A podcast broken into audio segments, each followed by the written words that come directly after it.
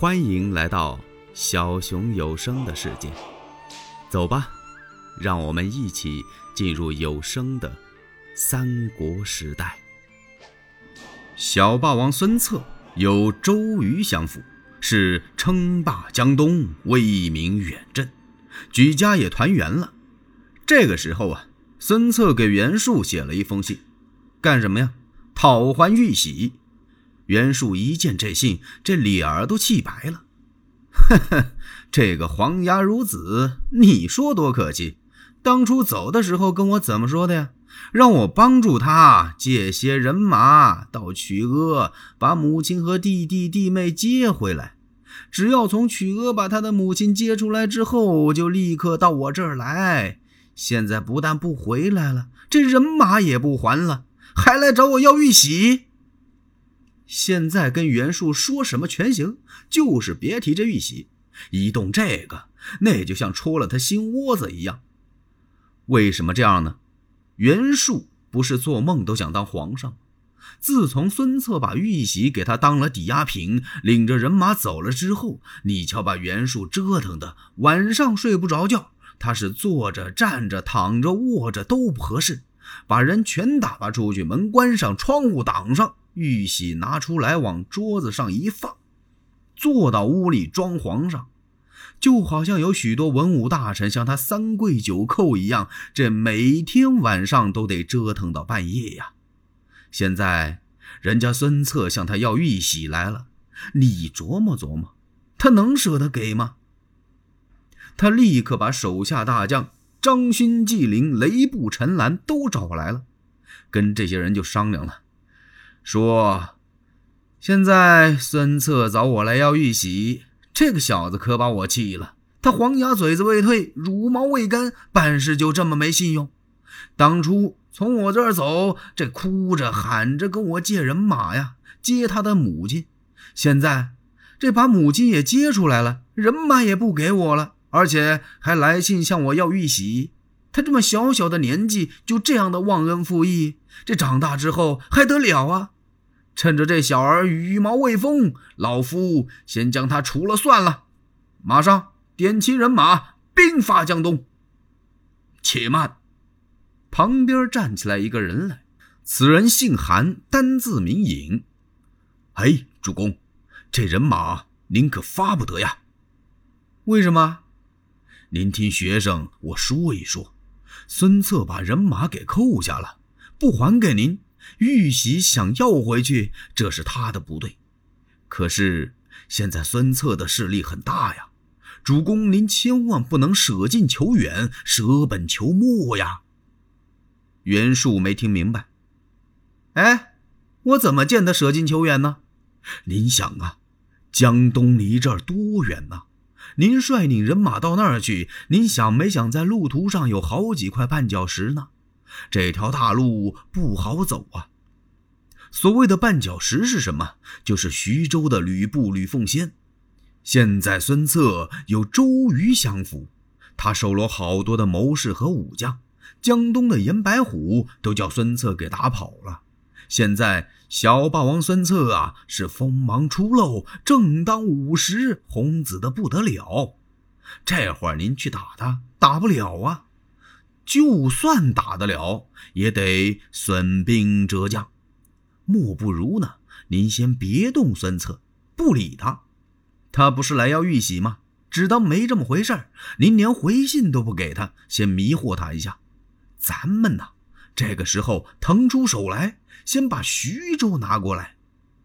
哦，袁术一听，说的有理。那徐州吕布就那么好打吗？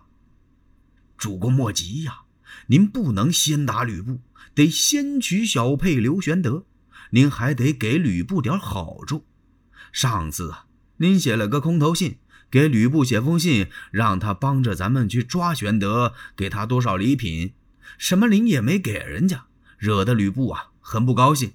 这次呢，别空口说白话了，您先把东西给吕布送过去，他把前面那番个气都消了呀。只要见到您的东西，咱们要求吕布是按兵不动，咱们踏踏实实的把小沛杀过来，杀了刘备之后，回过头来再屠吕布，徐州不就是您的地方了吗？然后，您在太太平平的发兵江东，一点遮挡都没有。哎呀呀，先生啊，嘿，你这个主意可太好了！袁术当时就答应了，亲笔写封书信。哎，谁去呢？我去，您得给点东西。那是自然，二十万担军粮。这回袁术啊，可真是豁出血本去了。你看，要当皇上嘛，怎么也得豁出一头去。韩印揣着书信，押着粮草，就奔徐州来了。吕布听到禀报，说有一哨人马押着粮草奔徐州来了。当时那个时候啊，粮草特紧呐，不论是谁一提粮食，眼珠子都瞪得圆圆的。粮草，哼，管他谁的呢？先给他扣下。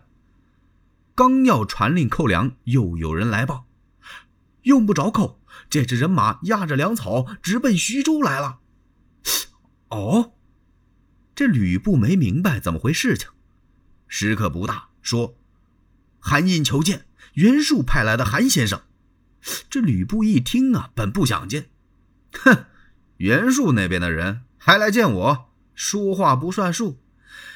哎，见见见见见见吧，叫他进来。韩毅心里已经打定主意了，知道吕布见到他，非得发段火不可。来到帅堂，一见吕奉先，先是一一到地，温侯别来无恙啊，哼。你是袁术派来的韩毅先生吗？连座都没让上。哦，正是学生。哼，袁术自食其言。你们有何面目前来见我？说的话都不给做主，还有脸来见我？吕布的心情，韩印看出来了。嘿嘿嘿嘿，温侯，您请息怒。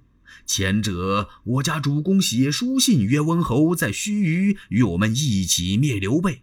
不巧的是啊，这刘备走脱了，所以呀，我家主公这礼物就没送来，惹得温侯生气。今儿个派学生我把粮食给您送过来。说着话，把书信递上去。吕布拆书一看，哗啦一下子，这火全消了。这么多粮食！谁不红眼呐？袁术在信里写的明明白白，让他吕布在徐州按兵不动，他好去取小沛的刘玄德。吕布点点头，哈哈哈哈！韩先生，你回去可以告诉你家主公袁术，我奉先是按书而行啊。韩印当即离开徐州，回去给袁术送信去了。袁术一听，立刻派大将纪灵为主帅，雷部陈兰为副帅，统兵五万，兵发小沛。这人马浩浩荡荡的就奔小沛来了。探视马飞报到小沛刘玄德跟前，玄德这么一听，什么？这纪灵又来了？他赶快把众将找来商议。哎，咱们这小沛这点人马，怎么能抵挡得了人家几万大军呢？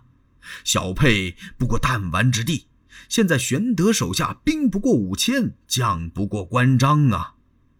大伙这么一听，啊，是困难。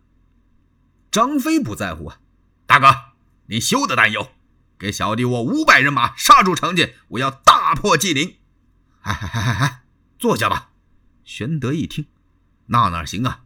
人家多少万，你领着五百人马去打，我放心吗？再说，能打得了吗？那难道说我们就束手就擒？